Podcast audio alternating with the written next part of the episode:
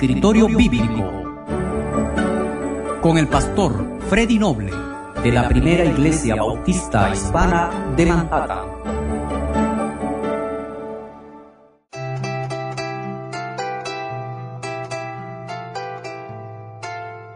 El Salmo 90, en el primer versículo dice, Señor, tú nos has sido refugio de generación en generación. El verso 2 dice, antes que naciesen los montes y formases la tierra y el mundo, desde el siglo y hasta el siglo, tú eres Dios. Dos versículos que hablan de Dios. Si usted lee todo el Salmo 90, verá que, que se refiere fundamentalmente a Dios en contraste con la vida del ser humano, con el hombre. Así que le invito a, usted a leer todo el Salmo y a reflexionar en lo que el salmista dice acerca de la vida del ser humano, la vida nuestra, la vida de los hombres, eh, y cómo este salmo hace un contraste entre nuestra vida, este tránsito por la tierra y Dios. Pero eh, en este primer versículo y segundo versículo, el foco principal, el foco central realmente es, es, Dios. Porque no olvidemos que, en todos los salmos eh, se habla de Dios y se habla a Dios.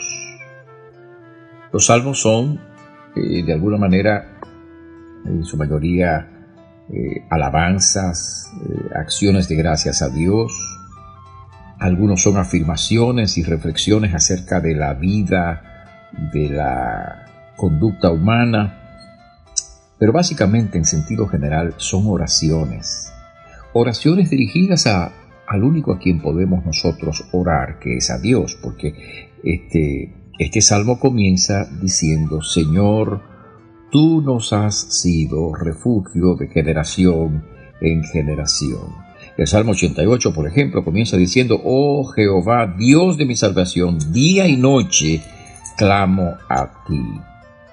Y si seguimos leyendo el resto, el 86, por ejemplo, empieza diciendo, Inclina Jehová tu oído y escúchame. En otras palabras, en la Biblia, eh, como en los Salmos, se ora a quien hay que orar y a quien hay que orar es a el Señor, a Dios. Por eso este salmo comienza diciendo, Señor, tú nos has sido refugio de generación en generación. Así que no olvide ese detalle. Nosotros oramos al Señor, oramos a Dios, clamamos a Dios, es a Él a quien dirigimos nuestra oración.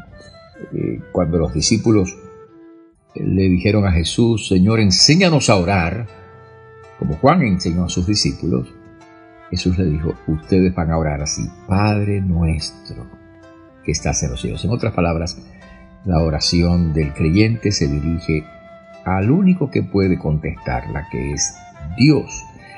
Y la Biblia, la palabra de Dios, nos instruye a orar a el Señor, a Dios. Así que este salmo comienza así, Señor, y lo que dice es importante acerca de Dios. Dice que Dios es el creador, porque dice el versículo 2, antes que naciesen los montes, y formases la tierra y el mundo, desde el siglo y hasta el siglo, tú eres Dios. Es decir, eh, la Biblia dice en este versículo lo que ya en el primer capítulo del primer versículo de la Biblia dice, y es que Dios es el creador. En el principio dice Génesis 1.1, en el principio creó Dios los cielos y la tierra. Y no importa lo que pensemos y los detalles que tienen que ver con el tema de la ciencia y, este tipo de cosas, recordemos que quien crea, quien ha creado todo lo que existe, todo lo que hay, todo es de la mano de Dios. Él es el creador, nuestro Señor. Pero luego el texto dice que, antes que naciesen los montes, antes de que creases la tierra, tú eres Dios. Este pasaje, estos dos versículos hablan de la eternidad de Dios, un concepto que quizás para nosotros es un poco difícil de entender porque somos personas eh, finitas, limitadas, estamos en un tránsito en esta vida. Así que hablar de la infinidad o infinitud o eternidad de Dios eh, para nuestra mente finita es un poco difícil, pero bueno, de todas maneras, el sentido de la declaración es esa. O sea, Dios existe antes de la creación. Dios existirá aún después de que este universo, en la forma como lo conocemos, pase. Dios seguirá siendo.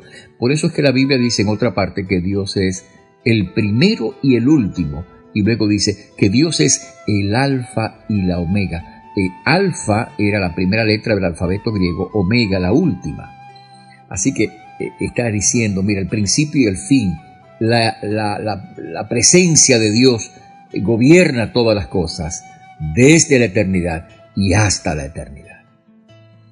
Pero quizás la nota más hermosa de este salmo, de este versículo, sea la que, la que afirma el verso primero, cuando dice, Señor, tú nos has sido refugio de generación en generación. Es importante entender que no le hablamos a una cosa. Cuando nos dirigimos a Dios, no estamos hablando a una fuerza impersonal, a un concepto abstracto, a una cosa eh, que, que no sabemos qué sea. Estamos hablando a Dios, el Dios personal, aquel que, que puede vincularse personalmente con nosotros y aunque Él es el infinito, eh, Él es el eterno, Él es el creador poderoso, Él es también nuestro Dios el que ha sido nuestro refugio de generación en generación. Dios es el que ha sido nuestro refugio, es a Él a donde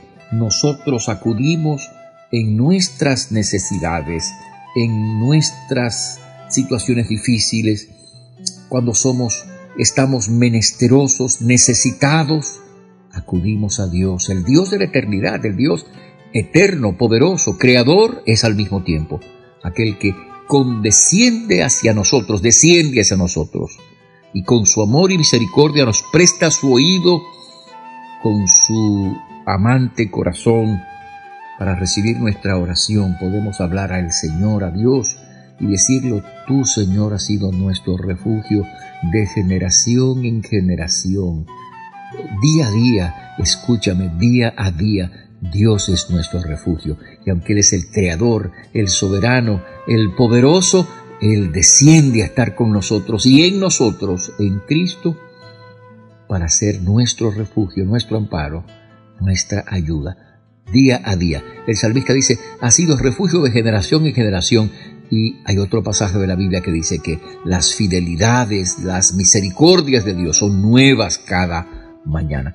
Dios es el refugio nuestro día a día. Así que en el día de hoy, en el día de hoy, abrázate a Él, descansa en Él, espera en Él, porque Él es tu refugio. Que Dios te bendiga en este día.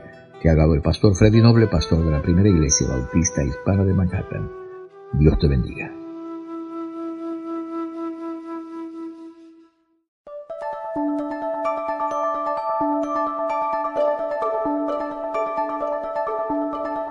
Escritorio Bíblico con el pastor Freddy Noble de la Primera Iglesia Bautista Hispana de Manhattan.